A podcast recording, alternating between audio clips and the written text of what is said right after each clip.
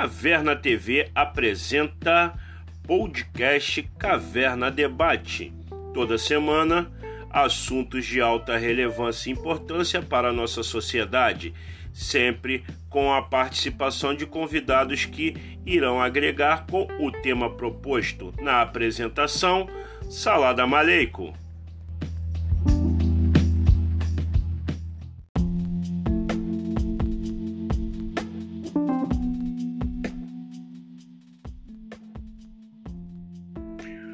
Olá, pessoal. Boa noite, aqui é de boa noite, boa tarde, aqui é de boa tarde e bom dia, aqui é de bom dia. Eu sou o Salada Maleico, você está no Caverna TV e hoje, quinta-feira, como é tradição, o Caverna Debate, sempre trazendo um tema aí de relevância, sempre pautando temas aí importantes para a nossa sociedade. E hoje, como não poderia deixar de ser, mais um tema aí, né, importantíssimo, né, muito assim urgente de ser debatido, que é a questão da intolerância religiosa. Hoje aí, né, vou trazer logo o meu parceiro JP Hunt, que me ajuda na mediação desse programa, certo? Para dar uma boa noite para a galera. Fala, JP. Salve, salve, boa galera. Noite. Boa noite, Resistência. Sempre é um prazer estar aqui com meu amigo, quase meu patrão, Salada Maleico, nessa mediação aí, nessa live. Espero contribuir Tamo junto. Valeu. Paguei caro pelo teu passe, hein? Faz por valer, hein? então, galera, e agora vamos trazendo aí os convidados. Eu vou começar pelo Megito Kleber de Becens, sacerdote do Rupame da Ruesu.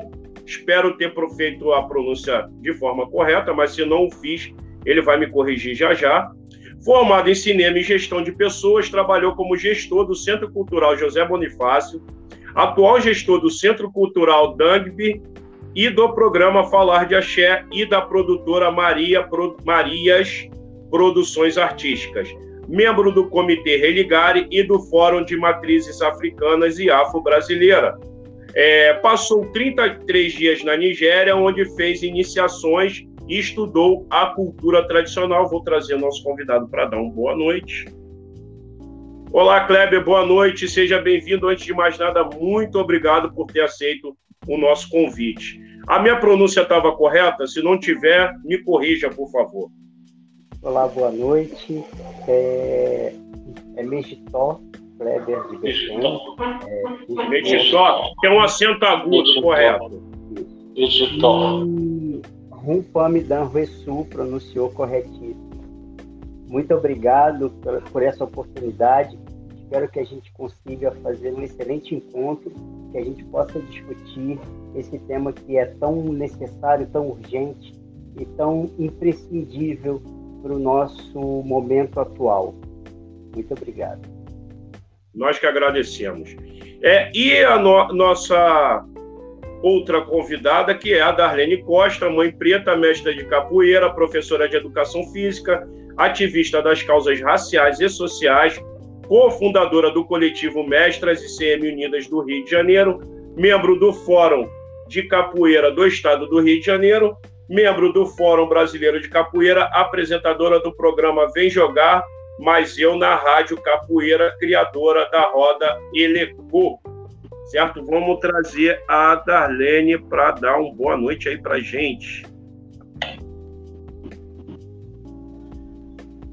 Olá, boa noite. Bem? Olá, todo Seja... mundo, boa noite. Seja bem-vinda novamente. Feliz de estar aqui com vocês de novo para esse debate tão necessário, né? Como o mestre já colocou aqui, né? É... E quanto mais discussões a gente falar sobre esses temas, né, quanto mais assunto a gente falar, verbalizar, melhor eu acredito que a sociedade vai modificando o seu cenário, né, a sua forma de interagir com, com todos nós, né, e nossas diferenças. Sim, olha só, gente, é, a gente sabe que a questão da intolerância religiosa ela está assim na espinha dorsal da formação da sociedade brasileira devido até à nossa colonização, né? Na verdade, eu não gosto desse termo colonização porque é muito suave para a quantidade de crimes que foram cometidos, tanto com, a, com as populações né, indígenas locais, quanto com os escravizados trazidos de África para cá. Né? Eu gosto de definir como invasão, né? Invasão é o termo mais apropriado. Então, a gente sabe que desde o início da formação da sociedade brasileira, é, a perseguição às religiões de matriz africana é uma prática corriqueira.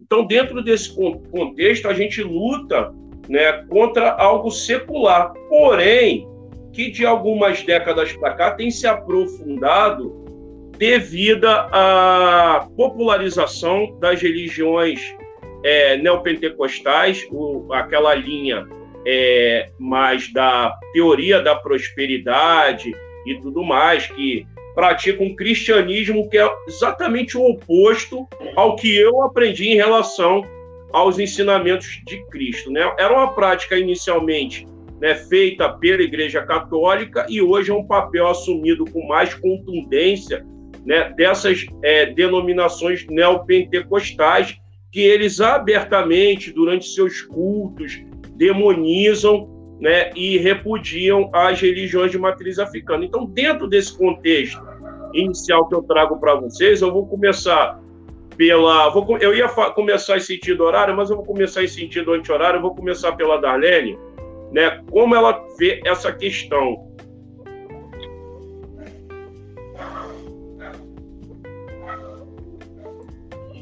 Então, é... eu vejo como uma chaga da sociedade, né?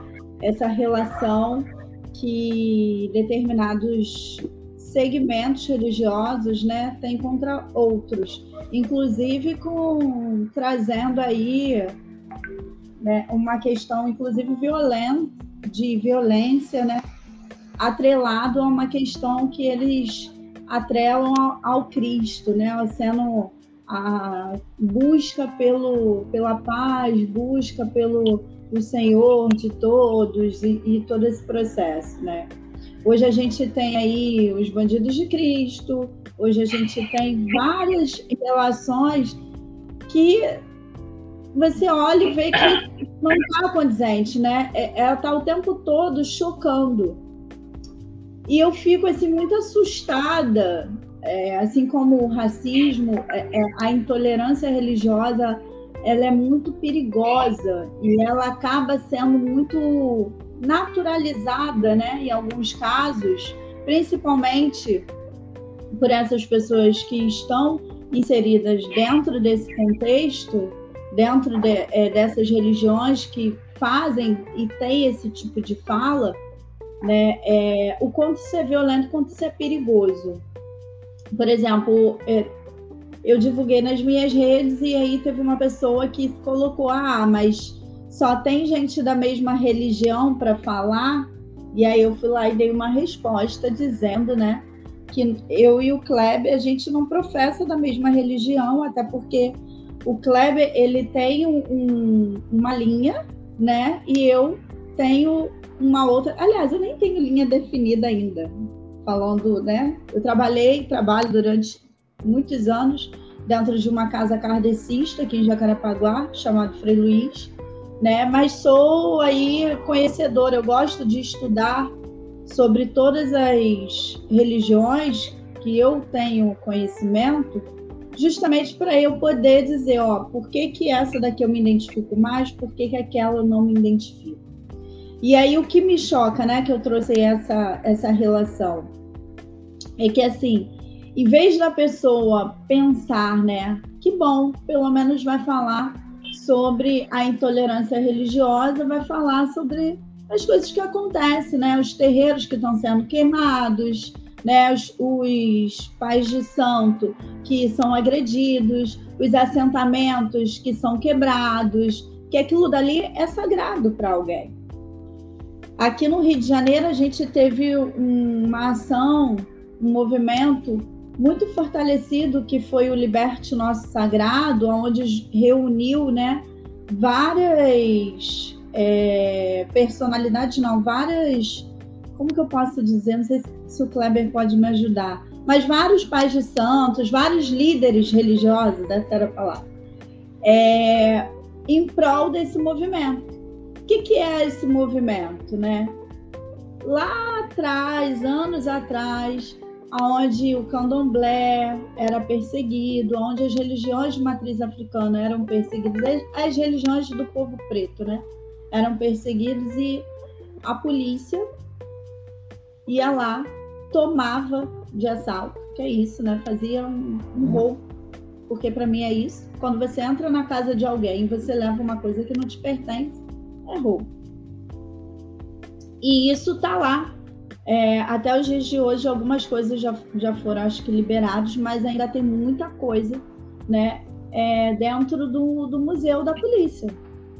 E aí, assim, uma das justificativas de não fazer essa devolução para é, essas famílias, né, para esse povo, era de que alguns terreiros já não existiam mais, então ele devolveria para quem? Só que, assim, eles não percebem o tanto que é violento tá com todos aqueles artefatos sagrados né, é, para as pessoas do santo presos dentro de caixa, dentro de coisa. Então, assim, é, é muito difícil né, essa relação. E o olhar para o outro, o olhar para a fé do outro. E quando você traz essa historicidade sobre lá o início da invasão que houve no Brasil, com a chegada dos negros, né, é, nas condições que chegaram, e faz linka com o que acontece hoje. Inclusive você traz a Igreja Católica, né, para esse para essa conversa num lugar assim bem específico e a gente vê os papas, né, pedindo perdão pelas coisas que a Igreja fez para a sociedade, né, é, faz a gente pensar o que a gente tem hoje, né? Então assim, os negros desde sempre eles foram obrigados a esconder a, a sua cultura, né? a sua religião, a, a sua vida, o que ele acreditava. Foi um projeto fazer com que a gente se perdesse. E a religião, ela é um, um momento justamente de encontro, de encontro com o que a gente foi lá atrás, né, os nossos antepassados, encontro com o que a gente é no caminho e encontro com o que a gente vai ser lá na frente.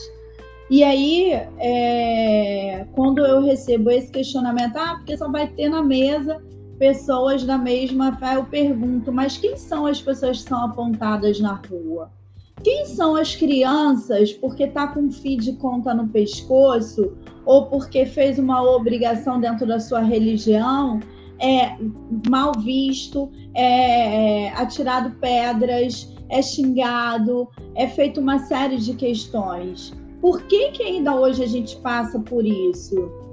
Né? Por que, que incomoda ter uma, uma mesa onde vão ter duas pessoas né, é, espíritas, mas de denominações diferentes? Por que, que isso incomoda tanto? Por que, que a pessoa não vem para trocar? né? Assiste e vai fazendo seus apontamentos, porque a gente vai trocando, porque é assim que a vida funciona. Na troca, é assim que a gente aprende. Não, mas o primeiro momento é sempre o da negativa, é sempre do porquê, sempre do enfrentamento, né? Porque nós somos os que somos agredidos constantemente. Eu lembro que quando eu comecei no Frei Luiz, que, que o Frei Luiz, para quem não conhece, é uma, é uma casa kardecista onde os médios precisam ir de branco. Então, quando eu saía da minha casa de branco, os olhares era surreal. Os olhares parecia que eu que eu estava imunda, que eu estava fazendo uma coisa errada. Ou então eu tinha perguntas assim quando eu pegava o 600, que era o, o ônibus que vai lá para Frei Luiz. Você é enfermeira? Você é técnica de enfermagem? Não, sou médica. Né? O quanto que todas essas relações do racismo, né, dos, dos, todos os tipos de preconceito, da exclusão, o quanto que isso está envolvido nessa intolerância que as pessoas têm e não fazem a mínima questão de esconder. Né? Elas colocam isso para fora com muita naturalidade. Então, é fazer pensar. A gente não está aqui em nenhuma mesa de debate para atacar a religião de A, B ou C. Pelo contrário, isso quem faz são eles. Nós estamos aqui para esclarecer ou escurecer para alguns né, as coisas e fazer com que as pessoas pensem fora dessa caixinha que elas forem ensinadas a pensar. O porquê que hoje no Brasil a gente tem tantas pessoas pretas dentro das religiões evangélicas? O que que isso significa?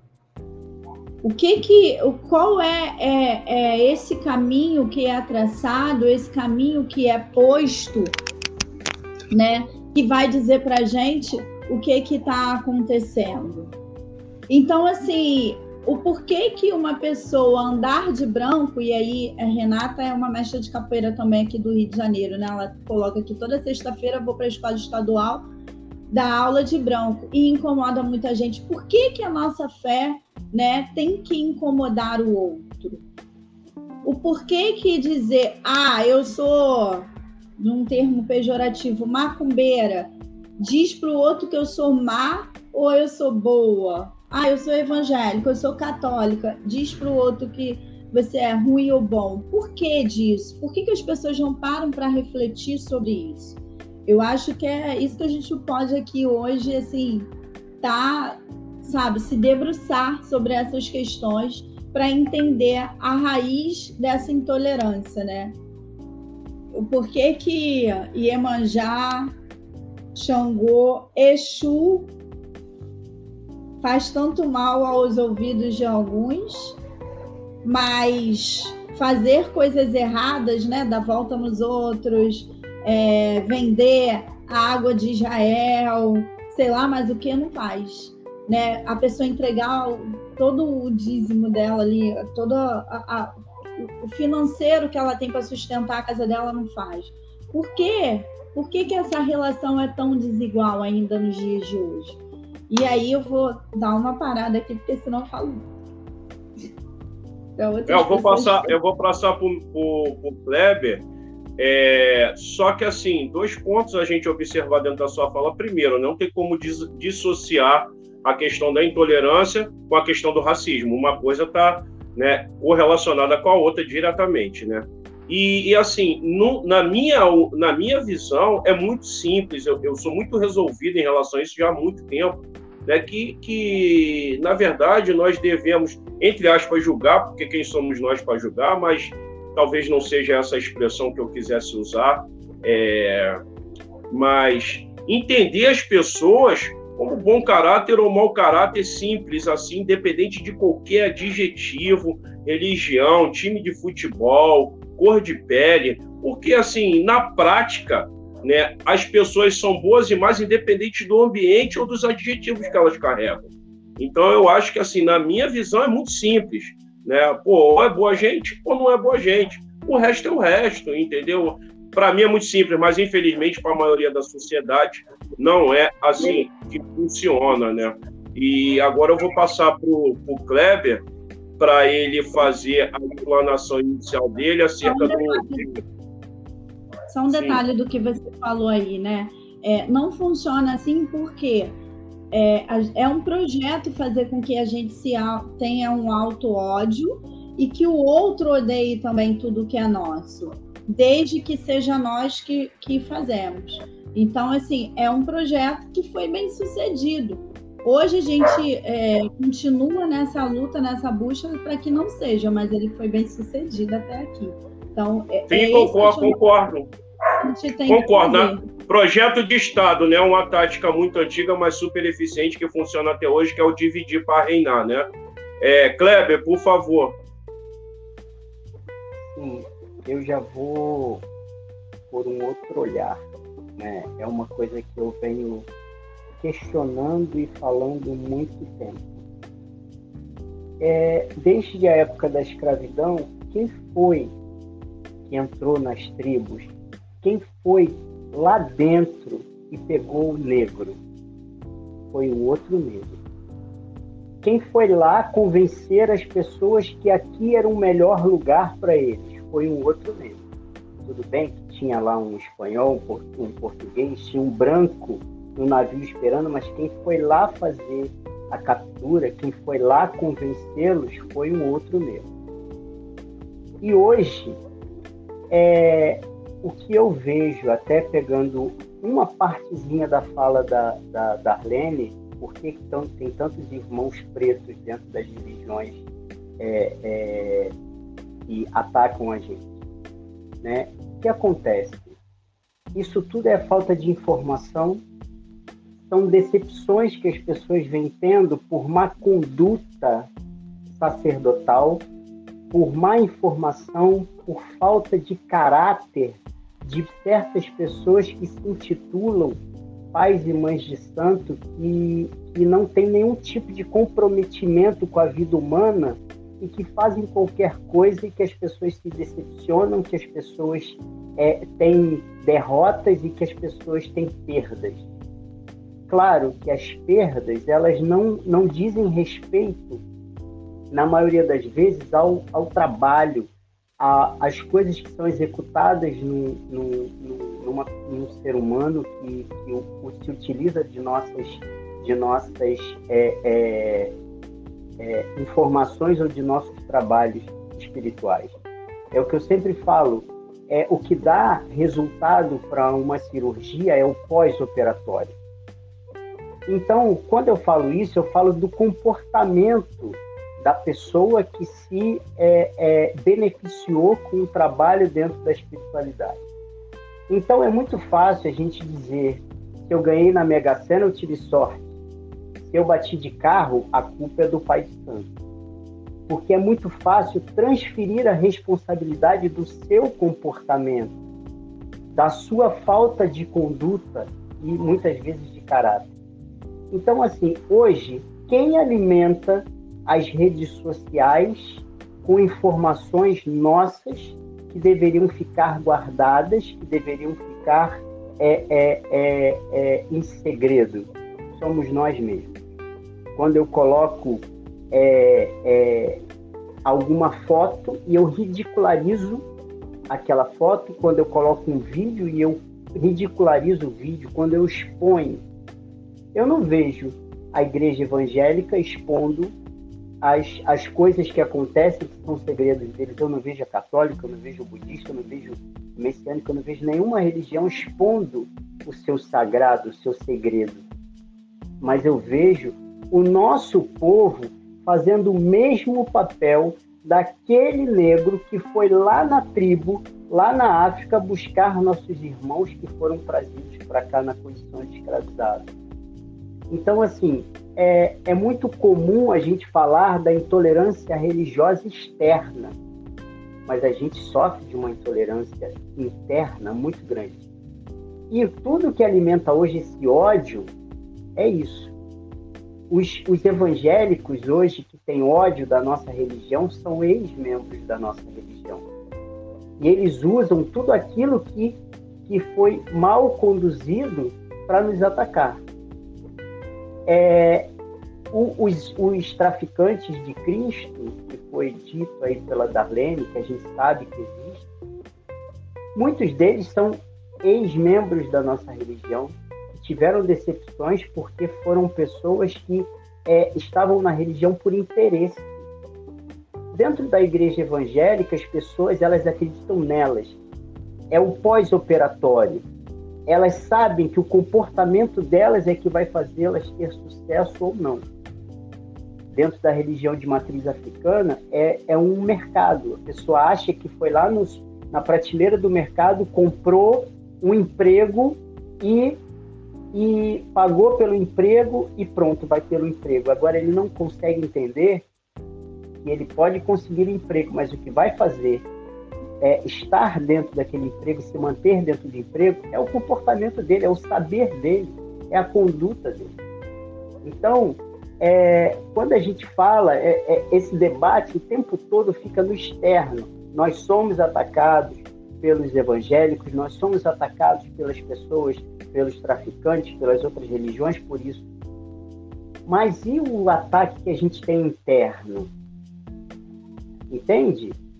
É isso que a gente precisa é, entender ou ver uma forma de, de fazer com que as pessoas se protejam.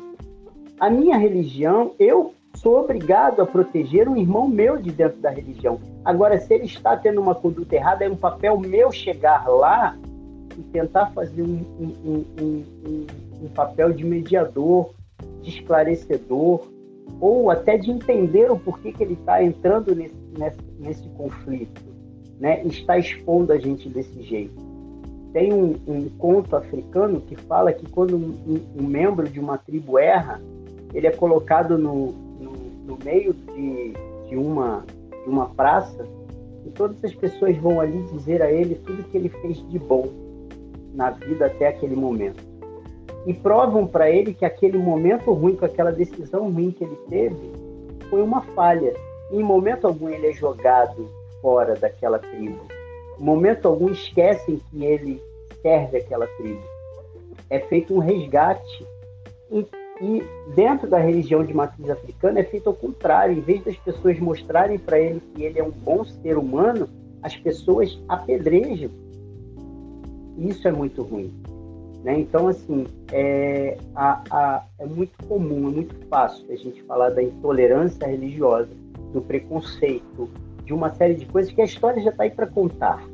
Né? A gente sabe, a gente sabe do que, que aconteceu no dia 14 de, de, de, de, maio de 1988, dia seguinte da abolição da escravatura, onde foi criada a polícia, foi criada a polícia para defender os brancos dos pretos. Né? E aí, quando você vê um preto batendo no outro preto, ele está reproduzindo aquilo que foi colocado lá atrás. É falta de, de, de entendimento, de ensinamento. Então, assim, é, eu acho que a gente precisa se, se, defender, a gente precisa parar de se atacar, a gente precisa parar de, de botar a culpa no outro, de achar é, que a gente tem uma bengala. A gente não tem bengala. A gente tem nossas pernas para a gente andar, a gente precisa é, usar do nosso caráter de uma forma honesta, de uma forma clara, de uma forma que a gente saiba que o nosso comportamento vai interferir na vida do outro, vai é, atrapalhar a vida do outro. Então, assim, é, é, eu, eu, antes de eu dizer, apontar que o problema está fora, eu prefiro dizer que o problema ele vem de dentro para fora. E o que acontece hoje, muitas vezes, é o que acontece dentro, fora. Quando um membro da minha religião se aborrece por algum motivo de uma, dentro de uma casa de axé e vai até um bandido de Cristo para dizer que é, a religião fez mal a ele, ele está alimentando o ódio ele está querendo uma vingança pessoal. E isso vira uma coisa grande. E aí, por isso, a gente tem terreiros atacados, depredados, quebrados, pessoas expulsas. Então, assim, é, o ódio, ele, não, ele, ele é uma coisa ensinada, ele é uma coisa plantada no coração, na, na mente das pessoas. Agora, da mesma forma que o ódio é uma semente que, que nasce, o entendimento, o saber, o, o bom, a bondade também é uma semente que nasce. Então, é, essa é a minha visão com relação a essa questão da percepção, é, com relação a isso tudo. Né? Muito bem, muito bem, Pai Kleber. É, você trouxe um olhar realmente, apesar de sabermos, né, que muitos praticantes, né, é, de, de, das religiões neopentecostais, né, do, vieram da, da, da, das religiões de matriz africana, né, esse seu olhar, essa sua visão é muito enriquecedor, né? E eu estou aqui com a, com a mente fervilhando, aqui pensando, digerindo tudo que você falou. Né? Agora eu vou passar para o JP Hunt fazer a fala inicial dele aí e, e fazer suas colocações, por favor, JP. Obrigado, boa noite a todos. Prazer poder participar desse assunto que eu não domino muito, mas eu vejo acontecer, né? Então, muito se falou sobre o traficante de Cristo, né? Que é o traficante gospel. É, antes de falar o que eu tenho a dizer, eu quero dizer sobre isso o seguinte, que a gente observa uma mudança de comportamento, porque eu sou da década de 80, na minha adolescência, então andei muito em morro, e era muito comum naquela época o traficante ele, ele, ele ser apegado à religião né, de candomblé ou de umbanda, seja qual for. Era muito comum você ver o cara usar guias preta vermelha ou de outra cor, ele reverenciava né, os orixás, aquela coisa toda. Então era muito comum, e aliás era, era comum mesmo do, do povo preto e pobre da favela, era muito comum. A igreja não tinha essa força que ela tem hoje de influência. Né? Então a gente observa que houve uma mudança no comportamento, a partir de qual momento já não sei dizer, em que o, o bandido ele passa, deixou de, de cultuar aos, aos orixás, deixou de cultuar né, o candomblé ou a umbanda e buscou na igreja. Ele passou a crer que ele fazendo alguma coisa como quebrar um terreiro expulsar a mãe de santo, ele estaria marcando uma média com Deus. Não sei o que se passa na cabeça do cara para agir dessa forma, mas a gente observa o mesmo comportamento também com o Talibã que é um, um, um, um grupo extremista, né, que matam em nome de Alá e que não aceitam outra religião. Né? Eles destroem imagens de Buda ou imagens de qualquer outra religião, como já foi visto na televisão. Então, há, há, há um paralelo nisso aí. E outra coisa que eu quero dizer também é que li alguns artigos, e eu, passo até para vocês depois, me disserem qual, qual a visão que vocês têm desse artigo, que eu não estou com ele em mãos, mas eu li bastante.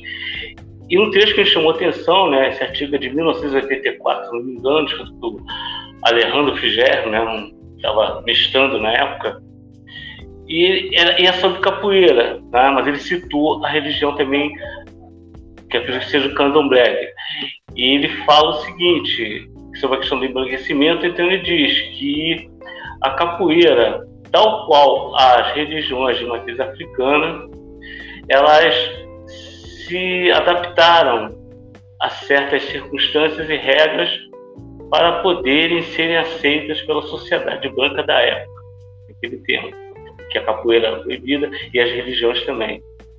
Então, a indagação que eu tenho para fazer para vocês, se realmente, né, já que é o caso não a capoeira, mas como é o caso aqui da, dessa roda de conversa, se o candomblé ou se as religiões de matriz africana realmente elas, elas, elas se adaptaram a alguma regra, ou se ele está equivocado nisso, ou o que aconteceu para que, com o passar do tempo, essa mudança de comportamento tal qual do bandido que aderiu né, a Cristo, entre aspas, a sociedade também hoje ela, ela, ela, ela aderiu a esse mesmo Cristo e passou a, a, não ter nenhum respeito.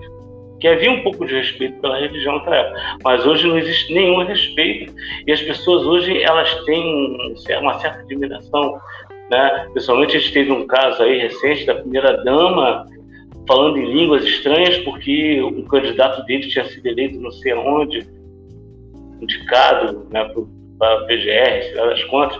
Então, até onde as religiões de matriz africana, elas, elas, se é que essa é a palavra certa, elas se perderam a ponto de perder esse espaço. Né? É só isso que eu queria falar. Alguém pode responder? Eu, posso falar um pouco, eu não sou sacerdote, né? Acho que o Kleber, o Kleber vai poder falar muito melhor do que eu sobre isso, mas eu posso falar de, um, de uma construção geral, né? eu acho que eu acho não, tenho certeza, né, que o nosso povo ele teve que se moldar a muitas questões quando chega aqui nesse território, né, nesse lugar. O, o, o homem, homens e mulheres pretas em diáspora, ele teve que se reinventar para continuar a sobreexistir, né? E aí, quando a gente fala de religiões de matriz africana, a gente tem que partir muito desse olhar do que nós temos aqui e o que se tem em África, que são coisas distintas, né? É, porque muitas das coisas que lá tem, aqui não vai ter, e a gente vai ter que, que reformular né, para poder conseguir fazer o que precisa ser feito, né? Então, eu acho que o reinventar, ele não vai ser necessariamente numa conotação ruim, né? É, ele vai ter um porquê, né? Para ele continuar sobreexistindo ao que tem na sociedade. E conforme vai passando o tempo, eu acho que o que a gente não pode perder de vista é a tradicionalidade dessas culturas. É o que a gente não pode deixar de, de entender, de absorver e de cultuar, né?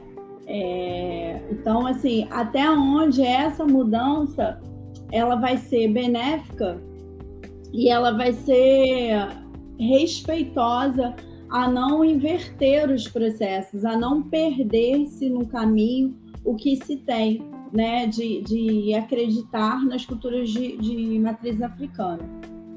Isso é uma coisa. Agora, em relação aos é, bandidos do crime, eu sinceramente eu, eu, fico até sem saber o que falar, porque para mim é uma coisa tão antagônica que é difícil de mencionar isso, né? Como que funciona essas duas relações? Como que elas andam juntas? É, para mim elas são totalmente distintas, são totalmente, sabe, distantes. Então fica até difícil discorrer sobre isso. Mas em relação à religião de matriz africana e as mudanças que tem, eu acho que é o mundo, né? Hoje se tem jogo de oráculo é, é, online, então acho que a, as necessidades também elas vão se moldando, né? elas vão mudando conforme o tempo e a gente vai ter que ir acompanhando essa temporalidade que vai acontecer.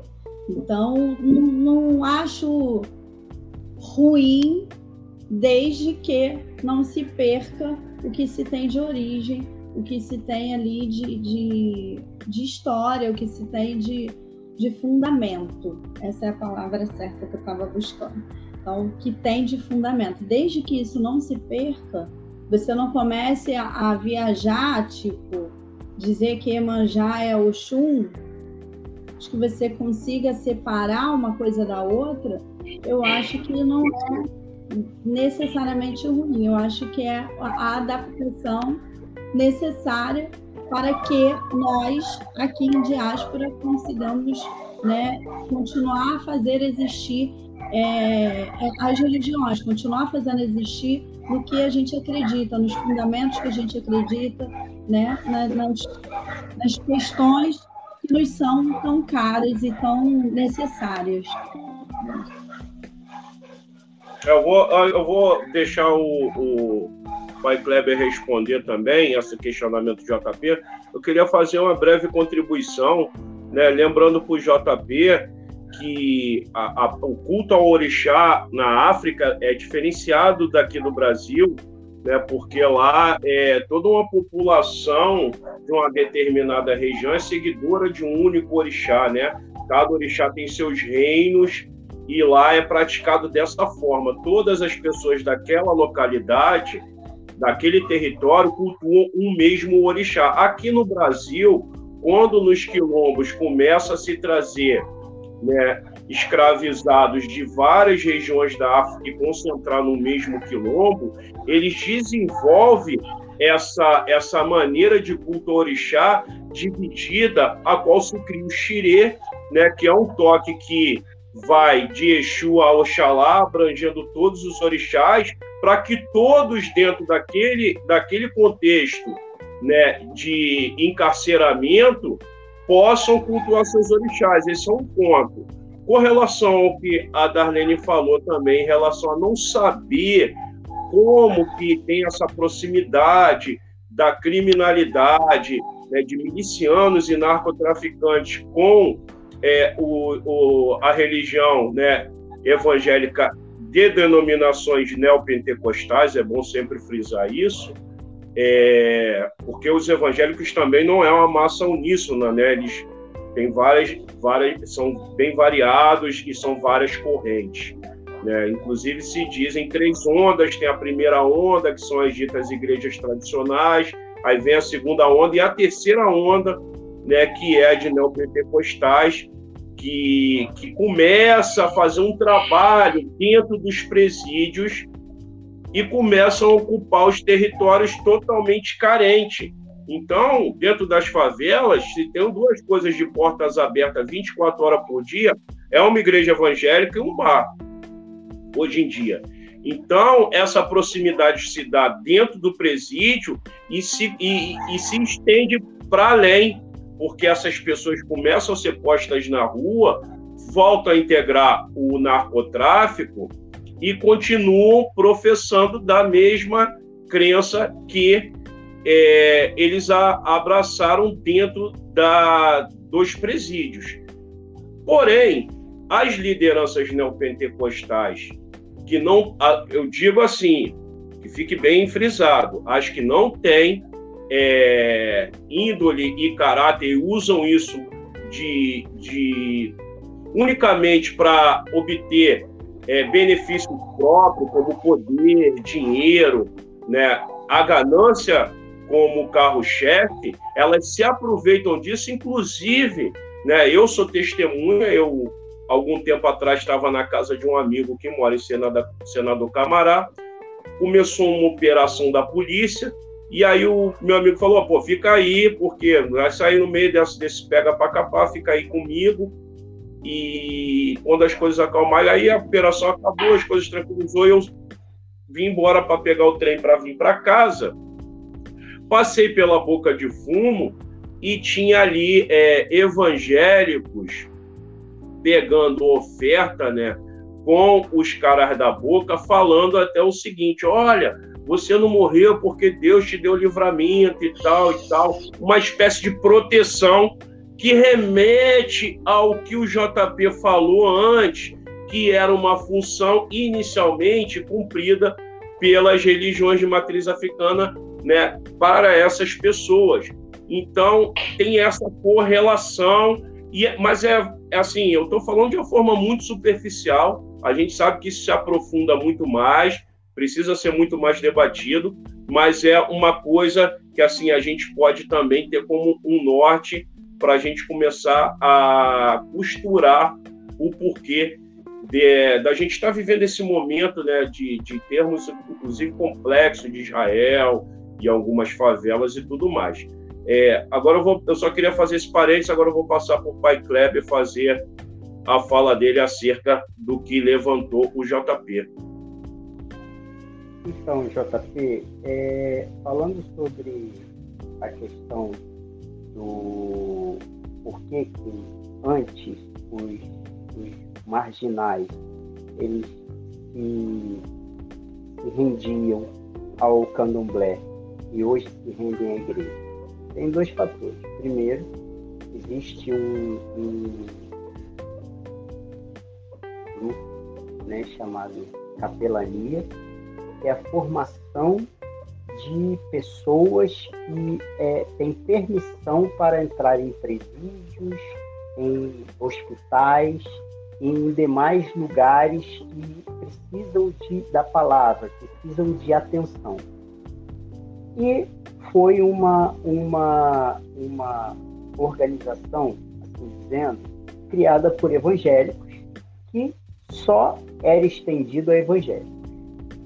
Do ano passado para cá, a capelania pode, pode ter sido um pouco antes da pandemia, a capelania começou a ser estendida ao povo de terreiro. E algumas, algumas pessoas já têm se formado capelães que aí tem o direito de adentrar nesses espaços. O que eu acho ótimo, porque aí colocam direitos iguais, né? E aí o que acontece?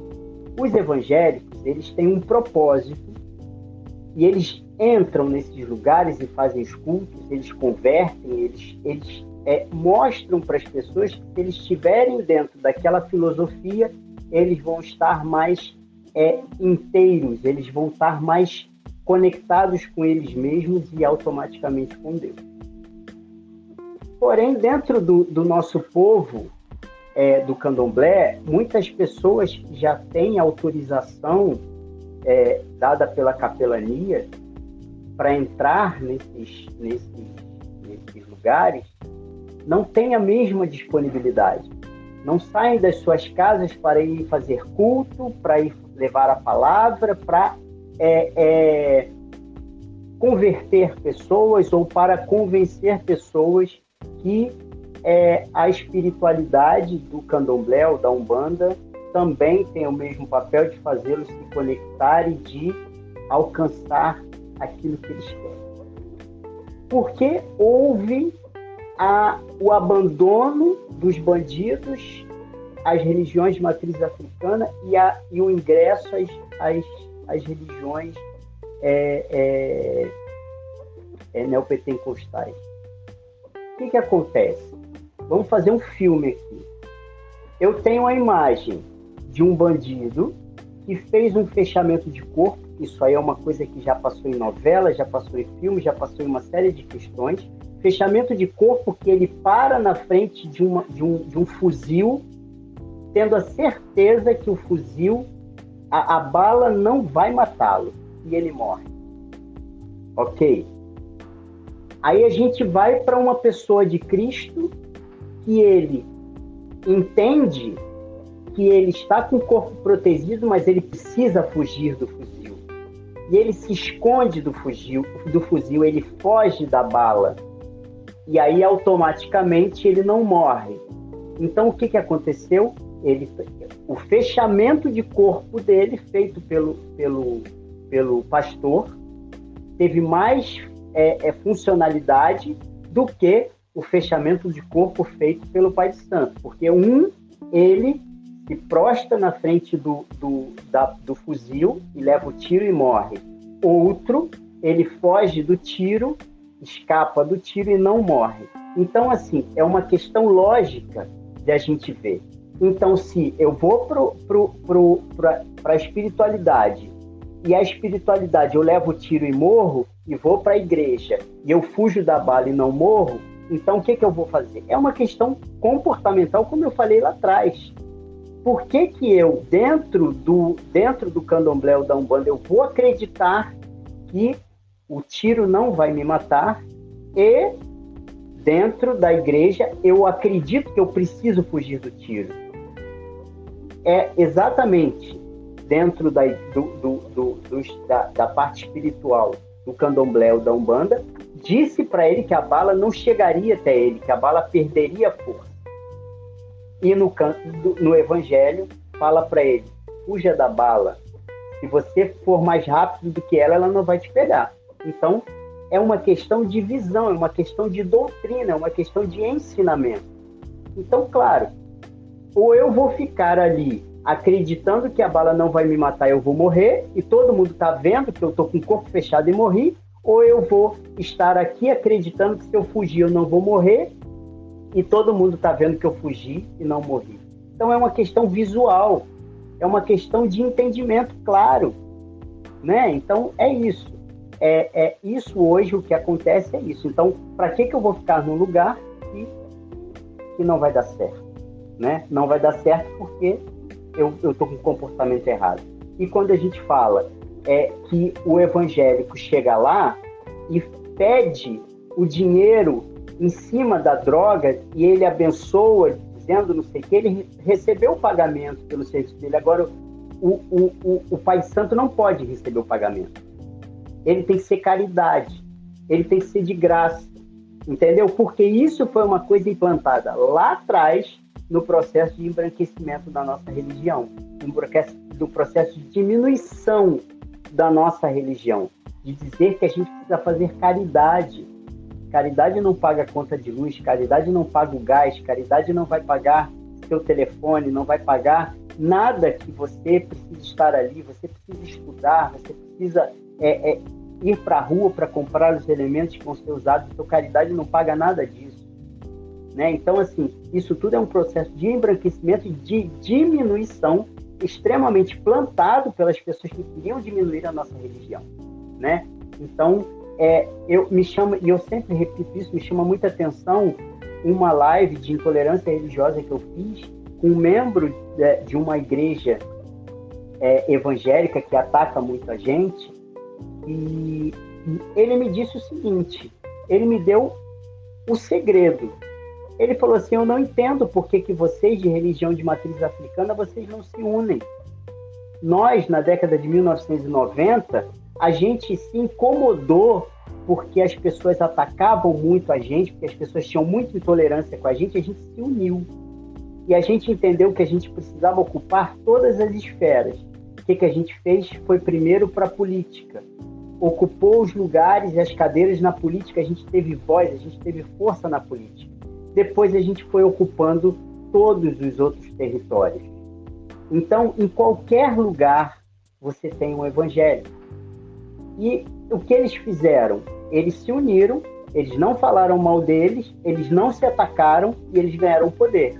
Agora, a gente, das religiões de matriz africana, a gente se ataca, a gente se bate, a gente se diminui, a gente não ocupa espaço, porque a gente acha que a gente está acima de Deus, que a gente é melhor. Quando eu falo a gente, não é que eu me incluo nesse lugar, mas eu preciso falar do meu povo. E muita gente, inclusive, me bate porque eu falo isso. Entende? Eu não, eu, é, é, a gente nunca vai sair desse lugar é, diminutivo se a gente continuar com esse, com esse comportamento ínfimo, se a gente continuar com esse comportamento de menor. A gente precisa ter o mesmo comportamento que os evangélicos tiveram na década de 1990, que foi agora, recente. E olha onde eles estão. Eles ocuparam a África, lugar que era extremamente é, é, é, das religiões é, é, de, de, de Orumilá, de Ifá, do, do, de culto ao orixá, eles ocuparam. Entende? Então, assim, e nisso eles vão ocupando o mundo, porque simplesmente porque eles decidiram, através do incômodo, se unir. Né? É essa fala que eu tenho e eu espero ter contribuído com alguma coisa. Não, com, com certeza pai Cleber contribuiu sim. Né? Aí a, a, a Never fez um comentário aí que eu, eu acho legal a gente discorrer um pouco sobre ele, porque realmente né, essas denominações é um projeto de poder, tanto é que elas são partido político, né, são diversas rádios, tem, é, possuem diversas rádios pelo Brasil, é, redes de televisões, é, porque, a, na verdade, o intuito né, da maioria dessas lideranças neopentecostais é trazer cada vez mais fiéis, né, e como é que eles, qual a tática que eles utilizam para trazer mais fiéis para suas denominações? É denomi, denomi, de, demonizando as religiões de matriz africana e toda e outra qualquer, como a católica também sofre repúdio em certa medida, né? Então, muitos ex-católicos hoje são neopentecostais, tanto quanto praticantes de religiões de matriz africana. Esse é um ponto. É, eu quero trazer para vocês aqui, gente, um. Fazer ler aqui brevemente, muito rápido, uma matéria do, do Jornal Brasil de Fato, uma matéria da Marina Duarte de Souza, que não é tão recente, né? Esses dados que eu vou trazer para vocês é do ano de 2019, a gente está em 2022, mas dá para a gente ter um parâmetro em que pé que está essa questão da intolerância religiosa. A matéria diz o seguinte: denúncias de intolerância religiosa aumentaram 56% no Brasil em 2019 esse número é assustador, não é pouca coisa. Lembrando que nem todos os ataques e casos de intolerância religiosa chegam às estatísticas oficiais, que nem todos são relatados e tudo mais. Então, esse número ainda pode ser muito maior do que isso. Dia Nacional de Combate a esse tipo de crime foi instituído em 21 de janeiro de 2007, após atentado em Salvador. Há 20 anos, olha só como a gente né, vem numa crescente de algumas décadas para cá, há 20 anos. Aí a Lorixá Gil, Gildásia dos Santos, conhecida como Mãe Gilda de Ogum, faleceu em decorrência de um ataque motivado por intolerância religiosa. O atentado teve como alvo o terreiro de Candomblé Ilê Axé Abassá de Ogum, localizado nas imediações da Lagoa do Abaeté, bairro de Itapuã, em Salvador, na Bahia. O templo foi invadido e depredado por fundamentalistas da Igreja Universal do Reino de Deus. Aí aqui eu abro um parêntese para linkar com o que o JP falou em relação ao fundamentalismo. Há algum tempo eu venho tendo essa percepção que algo que os extremistas islâmicos praticam no Oriente Médio, é, organizações como Al-Qaeda, Estado Islâmico, existe um paralelo similar formado no Brasil e hoje com bastante veemência, que são é, os fundamentalistas neopentecostais. É, isso aí é, é uma. Eles têm, inclusive, alguma. Parece que a Igreja Universal tem um exército que é treinado, preparado e praticam sistematicamente esses tipos de invasões, depredações e até coisas piores. Fecha a parede, voltamos para a matéria. É, dois meses depois, um jornal da mesma igreja publicou uma foto da Yalorixá com uma tarja no rosto e a seguinte manchete: abre aspas, macumbeiros, charlatões lesam a vida e o bolso de clientes, fecha aspas. Ao ver a publicação, a idosa de 65 anos teve um ataque cardíaco fulminante e faleceu no dia 21 de janeiro.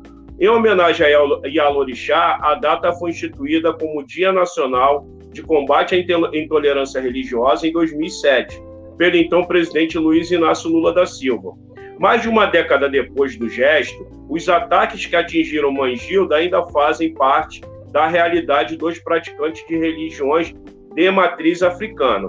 Só no primeiro semestre de 2019 houve um aumento de 56% no número de denúncias de intolerância religiosa em comparação ao mesmo período do ano anterior.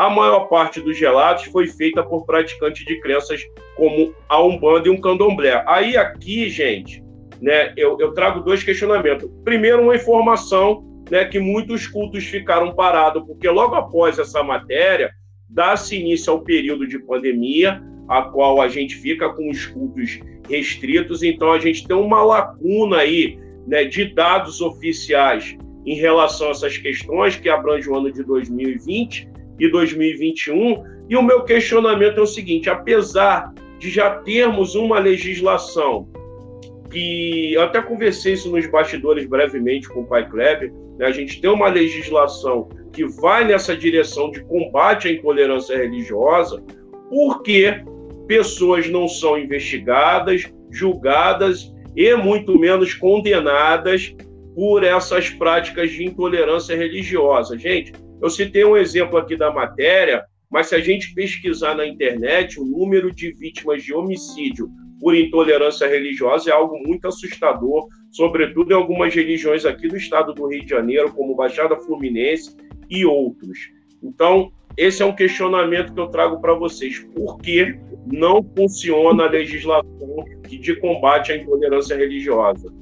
E aí eu vou linkar com o que, com que o, o pai Kleber colocou, né? É, eles se uniram e estão em todas as camadas da sociedade. Quem faz as leis, quem está lá legislando, enfim, a política, a maior bancada hoje é a evangélica. Então, quando a gente para para refletir sobre essas questões, você novamente vou voltar a dizer o que eu já disse antes, está tudo interligado. Não vai acontecer porque são eles que estão detendo o poder ainda. Porque o nosso povo não consegue se organizar para combater como deve ser combatido, né?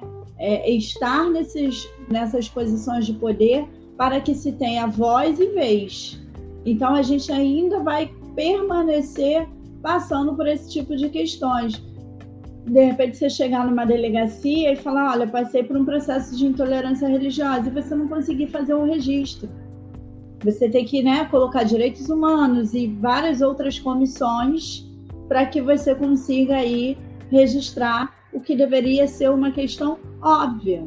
Então, é, a gente precisa estar muito atento, né, que vai a, para além dos muros do terreiro, da igreja, do, da onde está havendo culto, vai para além desses muros o que acontece eles estão em todos os lugares e a gente acaba tendo que combater, né, sem entender quem que a gente está combatendo, porque se a gente consegue compreender que quem está lá é, é, vereador, deputado, a maior bancada, gente, né, nas últimas eleições para a eleição federal, né, para presidente, o que teve de, de amigos meus candomblecistas que votaram no Bolsonaro é surreal. E aí, assim como capoeirista, aí você pergunta: ele entende realmente o que ele está fazendo? Ele entende realmente qual lugar da sociedade que ele está? Em que, em, que, em que posição ele se encontra? Porque se ele entende, é o que o Kleber falou. Às vezes eu não vou votar no, numa uma pessoa de axé porque, ah, eu não conheço, não deve valer nada. A gente mesmo briga entre a gente. Mas eu não vejo problema em votar numa pessoa que é de, de uma outra religião. Tudo bem, desde que essa outra religião não queira a nossa morte, não queira a nossa destruição, né? É, de certo modo. Existe muitos, muitos, muitos, muitos pastores que não têm essa visão destrutiva, né? Tem a visão da a visão correta do que o Cristo que está lá na Bíblia, né? Que é o livro sagrado é, de muitos, falando que ele não veio pregar religião, ele veio pregar amor. Essas pessoas, né, que são evangélicas e aí eu falo com muita tranquilidade sobre isso porque eu tenho pessoas próximas a mim que são pastores de igreja e que têm uma visão totalmente é, desconstruída em relação ao que se apresenta até os dias de hoje. E essas pessoas são perseguidas, são extremamente perseguidas porque ousam pensar, né, num lugar desformatado, né? Não quer o mal do outro, não quer que o outro seja destruído, não quer, não diz que o outro é, é endemoniado, que... não. Então assim, são questões que a gente precisa estar o tempo todo aí se perguntando, né, e olhando para o lado para entender o contexto social, para a gente entender o contexto que a gente tem dentro dos terreiros, dentro das igrejas, dentro dos templos, dentro de uma série de segmentos né, religiosos que a gente tem até os dias de hoje, porque a gente está aqui né, discorrendo sobre religiões de matriz africana e pentecostais, mas a gente tem outras religiões dentro do Brasil. Né? Tem budismo, tem hinduísmo, tem uma série de questões que vão ser aí, vão ter essa questão da perseguição, mas não tão quanto as religiões de matriz africana. E o por que não a gente não se junta, né? Por que, que as pessoas que estão envolvidas nesses segmentos elas não conseguem se unir para se fortalecer? Também é um projeto construído para que a gente se odeie, né? E para que a gente se autodestrua. Você não pode subir. Você tem que. Se você subir, você tem que ser o único. Então, são visões que a gente todo Desculpa eu, eu, eu, cortar seu, seu raciocínio, te interromper abruptamente, assim, mil, mil perdões, mas é porque o pai Kleber ele vai ter que sair por motivos de força maior agora às 8h15. Então, eu queria passar para ele fazer uma fala final, né, já agradecendo em nome da família Caverna TV e deixando aqui ao vivo, um convite para um próximo encontro, até porque esse tema ele não se esgota aqui, né? a gente vai precisar voltar com ele outras vezes, então já deixo o convite, muito obrigado, Pai Kleber, por ser tão solícito e estar aqui com a gente nesse debate. Por favor, faça a sua fala final. Muito obrigado por compreender a minha necessidade de sair. É, convite aceito, a hora que quiser, é, voltar a esse debate é, uma, é, é, é um dever meu. Né? Eu tenho um dever com os meus ancestrais é, descortinar isso, defender e, e, e, e ajudar é, na formação de opinião no pensamento das pessoas. Então, é, eu, eu vivi isso, né? eu, fui, eu fui de um, de um. Eu trabalhei no, Museu da História da Cultura Afro-Brasileira, um CAB, numa gestão de um prefeito evangélico.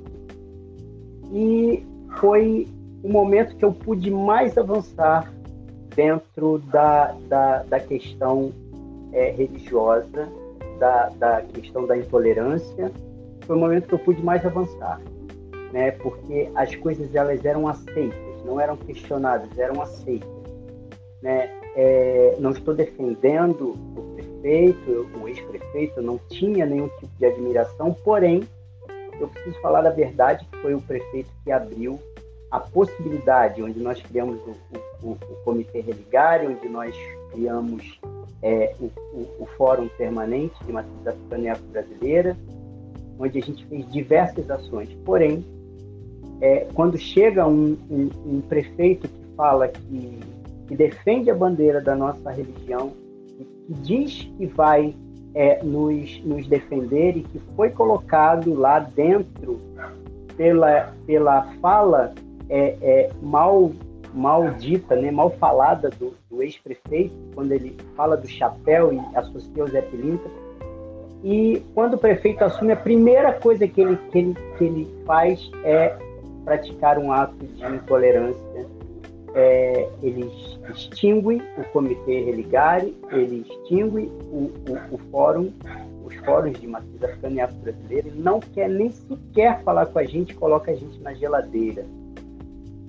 E, e, é uma falta de respeito tamanha com tudo que a gente vinha fazendo, com o que a gente vinha conversando. E aí, o que, que acontece? No, no antigo governo, a gente tinha um delegado da, da Delegacia de, de Crimes Raciais, na DECRAD, estava fazendo um trabalho belíssimo de entendimento, de, de, de, de buscar é, é, parcerias para que as nossas causas realmente fossem defendidas, investigadas, porque não é fácil e aí eles simplesmente trocam por uma outra delegada que já chega com seis meses de licença-prêmio. Então a delegacia fica seis meses parada.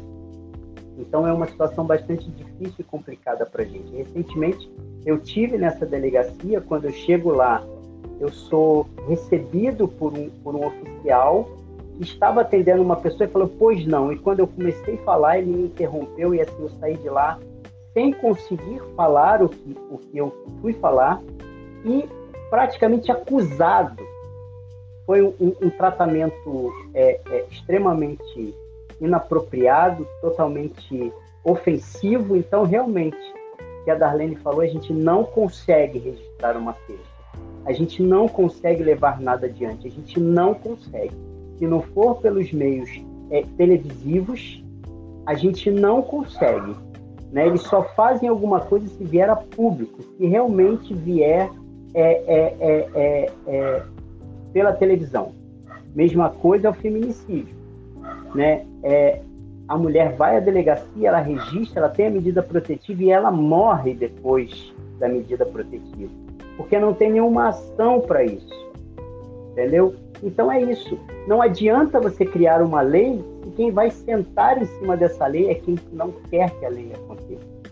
E quem não quer que o assunto aconteça. Então, assim, é, dar o, o, o museu é, do negro, o museu da história da cultura afro-brasileira para um evangélico administrar, é dizer, não vai andar. Dar é, é, as responsabilidades de intolerância religiosa para um evangélico administrar, quer dizer, não vai andar. Então é isso. A gente esbarra nisso o tempo todo e a gente só fica nesse lugar porque a gente não é unido, porque a gente não se respeita. Muito obrigado, eu agradeço imensamente por essa oportunidade.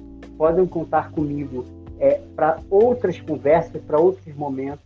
É, uma, é, um, é, um, é um tema que circula no meu, no meu sangue, pulsa nas minhas veias e eu faço questão sempre de estar debatendo, falando e mostrando para as pessoas que essa conversa pode acontecer sim entre as pessoas da mesma religião.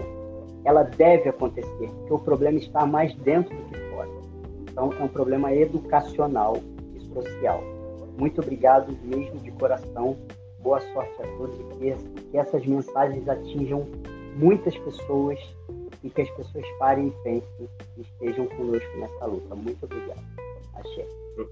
A gente que agradece Pai Kleber, Axé, né? Já, já, com certeza, né? Dentro em breve aí, quando eu organizar a pauta novamente da intolerância religiosa, eu lhe convoco para esse debate novamente, tá? Muito obrigado novamente por ser tão solícito e estar aqui conosco nesse dia. Obrigado. Tchau. Tchau.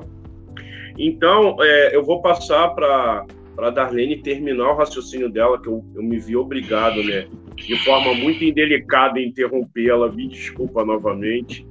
Conclua seu raciocínio para me poder passar para o JP fazer levantar o questionamento dele, por favor. Não, eu acho até que eu já, já encerrei. É, achei até que a gente fosse já fechar, que eu já fosse dar a minha fala de despedida. É, eu acho que é isso, né? Acho que a gente precisa refletir sobre isso, se, for, se agrupar para se fortalecer, e aí não só nas questões de religiões, né, de matriz africana, mas é, do, tudo que está composto o nosso povo, né? Que a gente consiga aquilombar para conseguir avançar. Porque enquanto a gente não entender isso, não entender o Ubuntu, a gente não vai sair do lugar. A gente vai sempre ser coordenado por uma minoria que acha que nós devemos fazer o que eles querem, que eles entendem que seja correto. Então, para que a gente mude o paradigma existente, a gente precisa fazer esse agrupamento, precisa entender a gente enquanto povo em diáspora. Acho que é isso que é mais necessário. Né? Que é um pouco do que o Kleber falou, que só sabe os segredos, os fuxicos do que acontece dentro de um aquele que está dentro. Porque quem não está não vai saber, ele não está lá. Agora, se eu saio daqui de dentro e vou disseminando, eu odeio compartilhar é, notícias, vídeos sobre religiões de, de, matriz africana que deturpam né, a, a religião. Porque isso ajuda a aumentar essa visão errônea do que é as religiões de matriz africana, mesmo sendo a, a que eu não professo. Então, se eu não entendo, eu não posso pegar um vídeo, vou assistir alguma coisa, pego um vídeo, jogo na internet e faço chacota aquilo.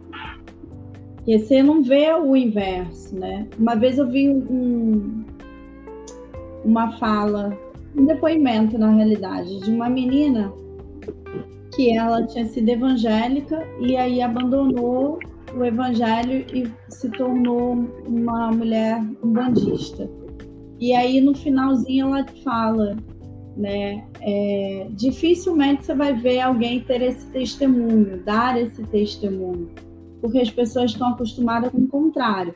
Eu era espírita, virei evangélico. Mas o, o inverso disso não é o comum. Então, o depoimento dela é muito bonito em falar sobre as questões da, da, da, do sentimento dela, né, da espiritualidade dela, do, do, da relação dela com o orixá dela, né, o quanto que ela não conseguia se encaixar, se encaixou durante um tempo, mas depois não conseguiu mais, e o quanto que foi para ela sofrido até entender que aquele lugar não era mais dela, não era pertencente e era outro. Por quê? Porque as pessoas se endemonizavam, diziam que era errado, que não, não era bem, que lá não, não era uma pessoa correta. Então fazem muitas ligações que acabam é, por dando uma visão de quem não conhece, de quem não vive, totalmente errônea do que é. Por exemplo, essa relação do diabo. Galera que é, que é espírita, que é de, de religião de matriz africana, não existe diabo. Não tem essa, esse ser. Não. Né? Esse Inclusive, foi... abrindo um parêntese, Darlene, é bom lembrar que Yeshua é um mensageiro, como existe um, um paralelo com outras é, mitologias, como a nórdica, como a mitologia grega. É, é só uma ligação entre os terráqueos e, os, e a divindade. Aí, você pergunta por que, que a gente estuda na escola mitologia grega né? E quando você vai estudar arte, você estuda mitologia grega, quando você estuda história também, um pouco. E a nossa mitologia a gente não, não estuda, dos nossos ancestrais. Por que, que é tão difícil compreender e respeitar? Né? Por que, que essa relação é tão perturbadora para a mente das pessoas? Quando você fala que Exu te acompanhe, a outra já achando que você está desejando mal, quando Exu não é mal nem bom, ele é o mediano, ele é o medianeiro, ele é, ele é exatamente o que você falou, o caminho, a ponte. É o ser que vai ligar o Aie, né, é, a terra com, com o céu, que as pessoas acreditam que seja o céu, o Orum com o Aie. Então, assim, essas questões que a gente precisa estudar para não reproduzir o que não existe, para não reproduzir o que está só no imaginário daquele que não entende, daquele que não vive né? É, é, e aí reproduz o que ele criou na mente dele, né? Que entende-se que sempre uma pessoa de religião de matriz africana, ela está o tempo todo desejando mal para o outro. Quando eu falo sobre essa relação enquanto espírita, né? Eu falo, quanto espírita, que eu digo que eu sou mais tendenciosa para esse lado do que para outros, apesar de eu estudar uma série de questões é, eu fico assim muito impressionada e, e falo dessa relação da responsabilidade que as pessoas têm em estar nesse lugar. Porque uma pessoa, quando ela se, se, se torna, né, ou quando ela passa a estudar o Espiritismo, ela entende a responsabilidade que é da prática dela no mundo. Né? E se ela continua sendo irresponsável com isso, é uma questão dela que ela vai ter que resolver, ela com ela mesma. Então, assim, o fato de eu ser ou não ser, de eu dizer que eu sou ou deixar de ser, uma coisa ou outra não vai determinar o meu caráter, como a gente estava falando antes.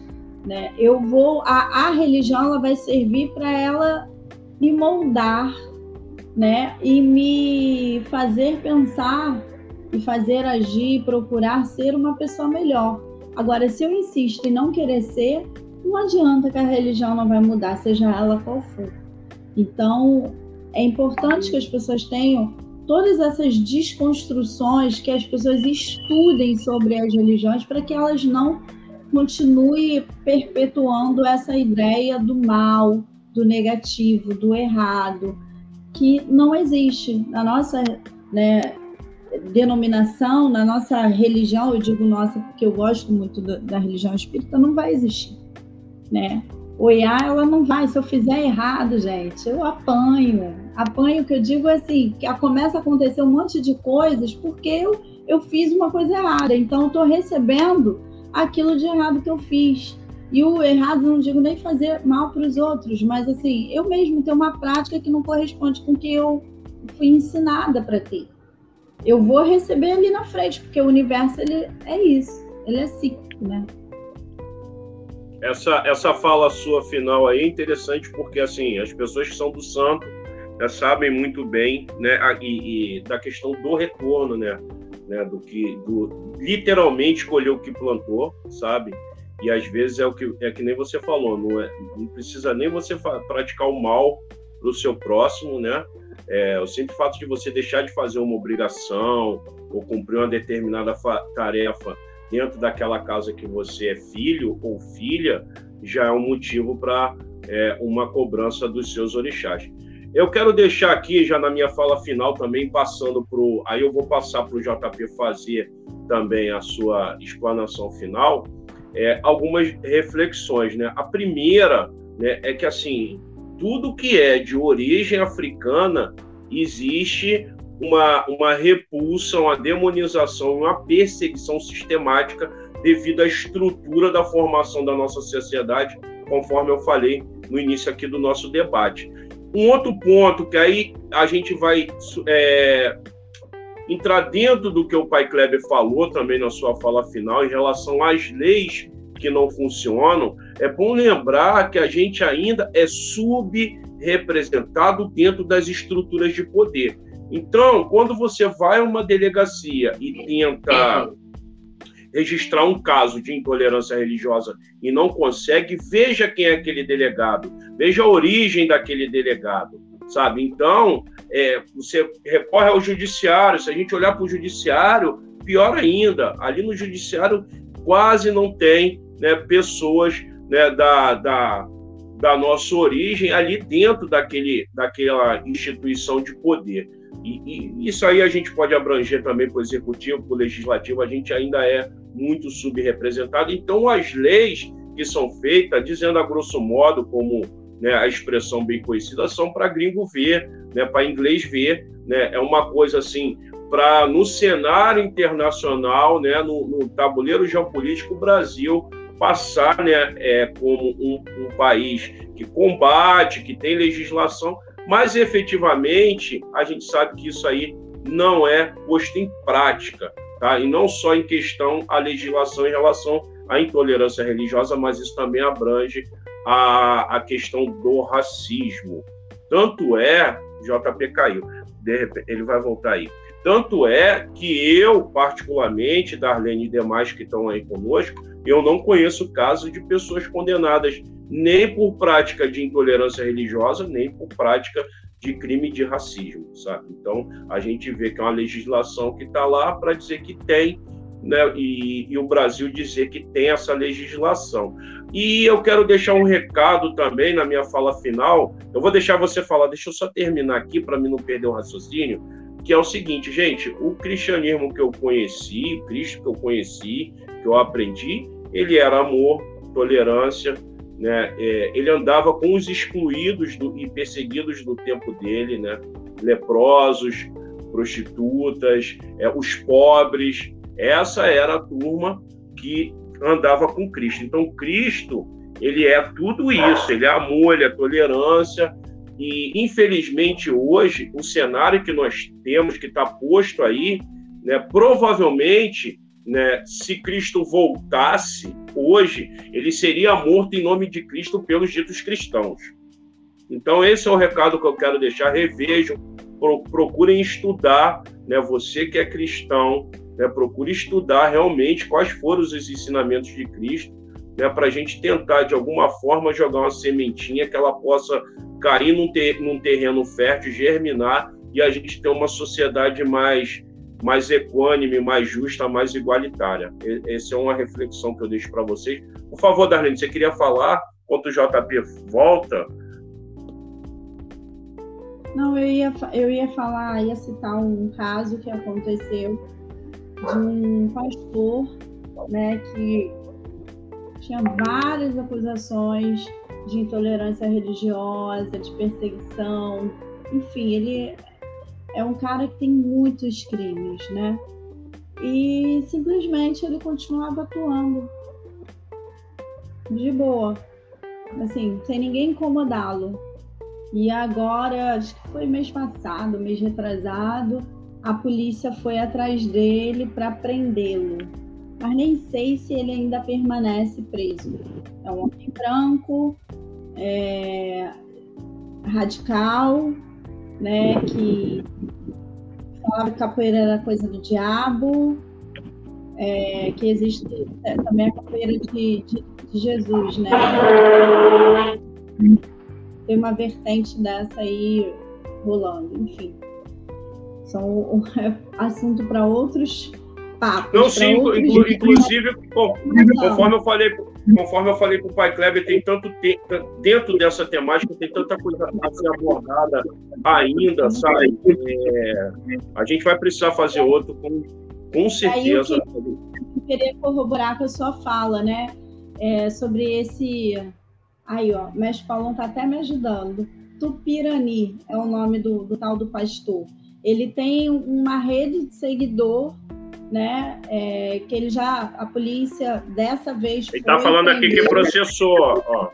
Tá falando aí que processou é, ele. É, porque ele teve um vídeo que circulou a beça aí na rede, ele falando da capoeira e coisa e tal. Então, teve um grupo de pessoas, né, de mestres, mas falou foi um desses, que processou esse cara. Só que ele tem, assim, é para mais de, acho que 100 processos. E ele simplesmente não era preso. Então você vê o quanto que é contemplacente essa lei, né? O quanto que leniente, é... leniente, tolerante. É conveniente e assim o quanto que ela é direcionada, porque se uma pessoa vai na igreja evangélica ou na igreja católica ou em outra em outra denominação né, é, religiosa e quebra e destrói e não ia ter a mesma tolerância, principalmente se é. uma pessoa preta. Tem alguns temas então, né, que eu, eu quero, quero, abordar numa próxima, inclusive a questão do vereador lá em Curitiba, que entrou numa igreja com autorização do padre, não houve quebra-quebra, não foi invasão de missa, e aí se a, a grande mídia, né, a profanação do templo e toda aquela coisa e tal, e eu não vejo essa, essa mesma postura quando se ataca um templo de, de religião de matriz africana. Então, é um guerreiro. Então, a gente vê que são dois pesos e medida. Eu queria falar também, não, não vai dar tempo, vai ficar para uma próxima, são muitas coisas. No caso da Bahia, por exemplo, né, a gente tem lá as pessoas evangélicas vendendo o acarajé, acarajé de Deus, não sei o que, descaracterizando totalmente uma comida de santo, uma comida que é de origem africana, sabe? Então é muita coisa, esse assunto ele é muito abrangente, por isso que a gente vai precisar fazer. Sim. Quando a gente fala sobre essas questões também, a gente vai para outro tipo de, de, de, crime, né? Que é a questão da, da apropriação. Apropriação. Isso. Então, Isso. assim, então, é, o mestre Paulo está até aqui no, nos comentários colocando, ele tem trocentos processos né, é, de intolerância religiosa, porém, o que fez ele ser preso não foi é, esses processos. É, foi... Ele está falando aqui que foi por, por atacar judeus, não é isso? Exatamente. Então, assim, é, é direcionado, né, gente? Não tem como dizer que não é direcionado, não tem como não olhar para dizer que não tem uma ligação, que não está linkado, como eu falei lá no início da minha fala aqui dessa, dessa mesa. Então, assim, a gente precisa acordar para isso, né? E aí, quando a gente fala de racismo, a gente fala da questão antirracista. Quando a gente fala de intolerância religiosa também, a gente tem que falar do, do não ser intolerante não basta. Você precisa um pouquinho mais que isso. Se você está vendo que o outro está sendo, que o outro está tendo umas falas, uns comportamentos que ligam, vão direcionar para isso, é, é, seu papel enquanto religioso, enquanto, sabe, é, seguidor de alguma doutrina, seja ela qual for, se manifestar, sabe? É, é pelo menos tentar aí orientar que aquilo dali não é correto. E sim, tem legislação para aquilo. Por mais que o Brasil seja o país da impunidade, é o país que tem as melhores legislações do mundo. Porém, é o país da impunidade, porque para você conseguir fazer com que essas legislações funcionem, é difícil, é, é oneroso, é complicado, é complexo, mas elas existem e a gente precisa lutar para que elas sejam sim respeitadas e para que esses momentos eles não aconteçam. E se eles acontecerem, que eles aconteçam cada vez menos porque uma criança ser apedrejada porque ela fez o santo e vai para a escola paramentada são desrespeito. Pô, a gente é um teve o caso da menina há alguns anos, lembra da Reina Penha, uma menina passando também por roupa de santo. Poderiam ter matado aquela menina, cara.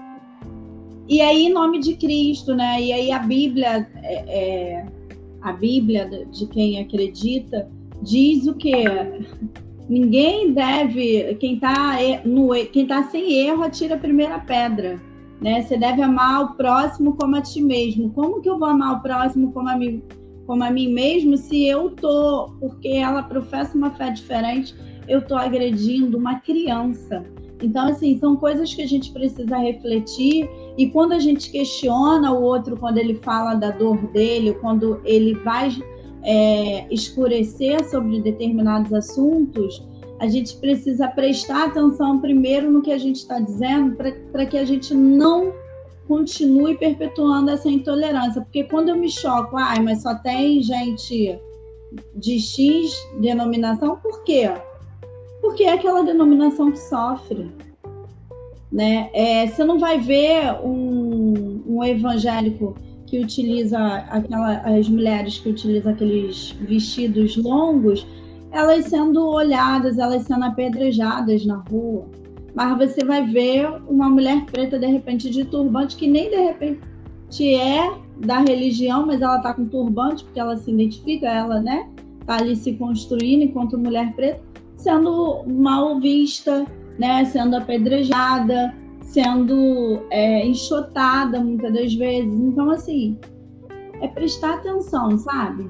Não tem como eu, eu falar tenho, eu, tenho, eu, tenho, eu tenho um exemplo bem prático sobre isso aí que você está falando. E quando eu trabalhava no centro da cidade, todo dia eu pegava o trem, eu moro em Santa Cruz, e tá vazando algum áudio aí, tá dando retorno. É, e, e dentro desse, desse trem, todo dia em todos os horários ali na parte da manhã, em algum vagão tinha um culto evangélico. Às vezes eu dava né, a sorte, entre aspas, de cair dentro desse vagão do culto e tal. Então, todas aquelas pessoas que estavam dentro daque, daquele vagão, nem todas eram dessa religião, mas havia uma tolerância com né, todo aquele, aquele louvor, aquela né? E, e me incomodava, às vezes eu estava cansado, queria usar a viagem para dormir, mesmo com fone eu não conseguia. E uma vez eu questionei uma dessas lideranças, né? Eu falei, poxa, olha só, isso é falta de respeito.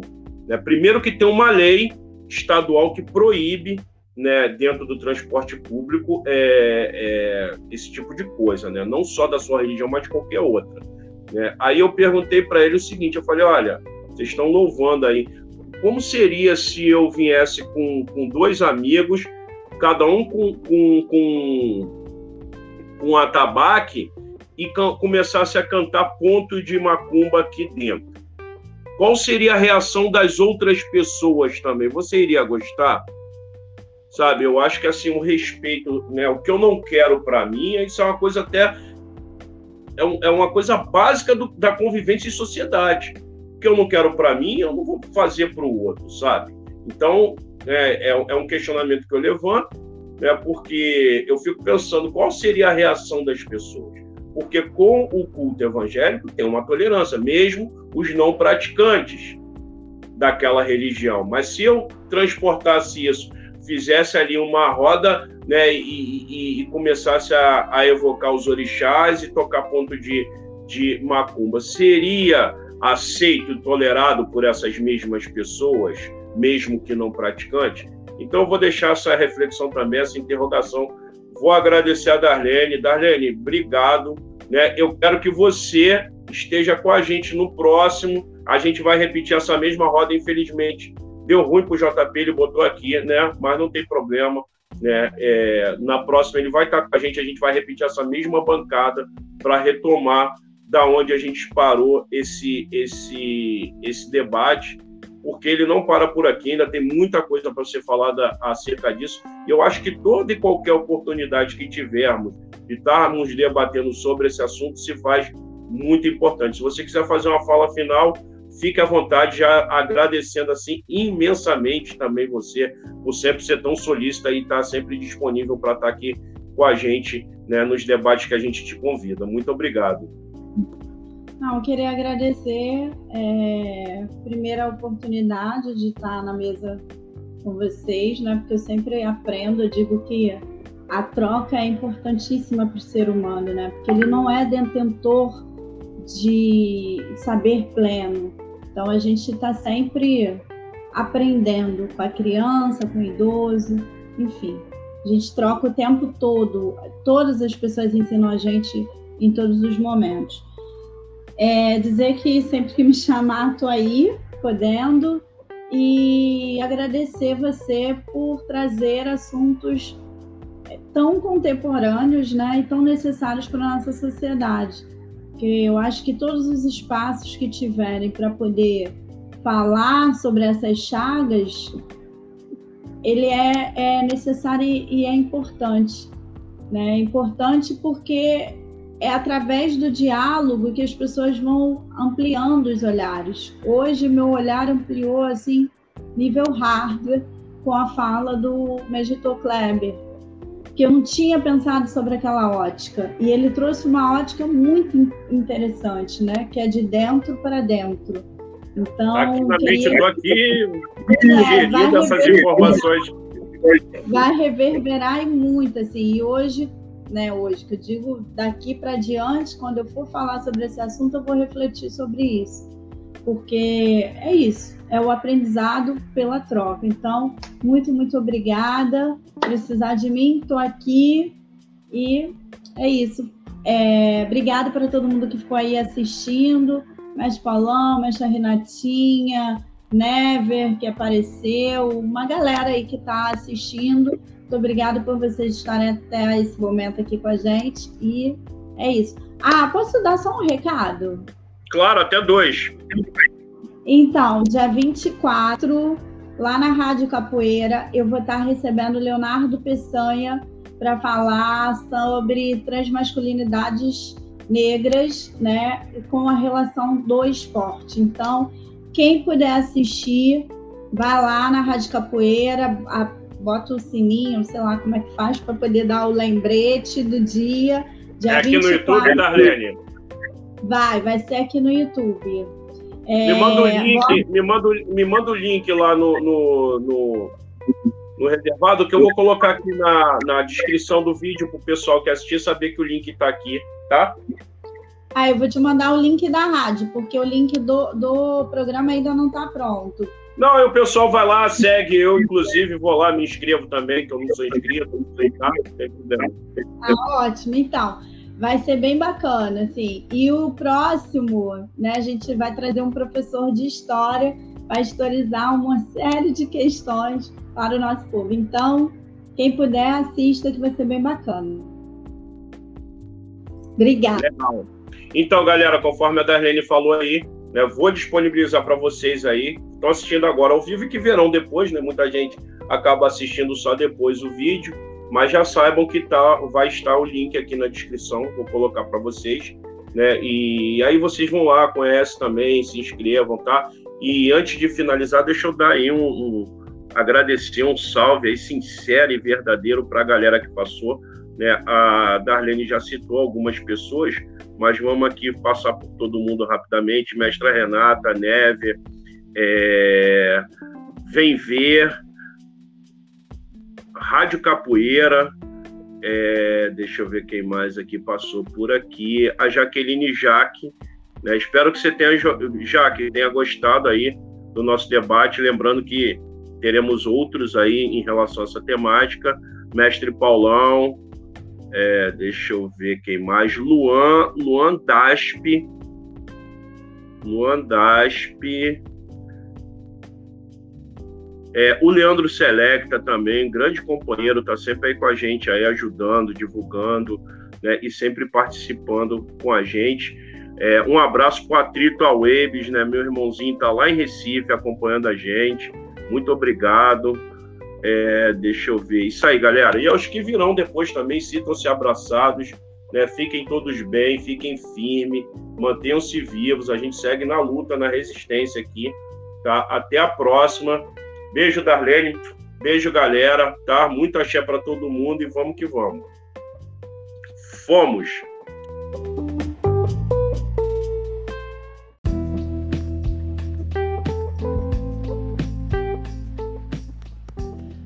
Esse foi mais um Caverna Debate, realização Caverna TV.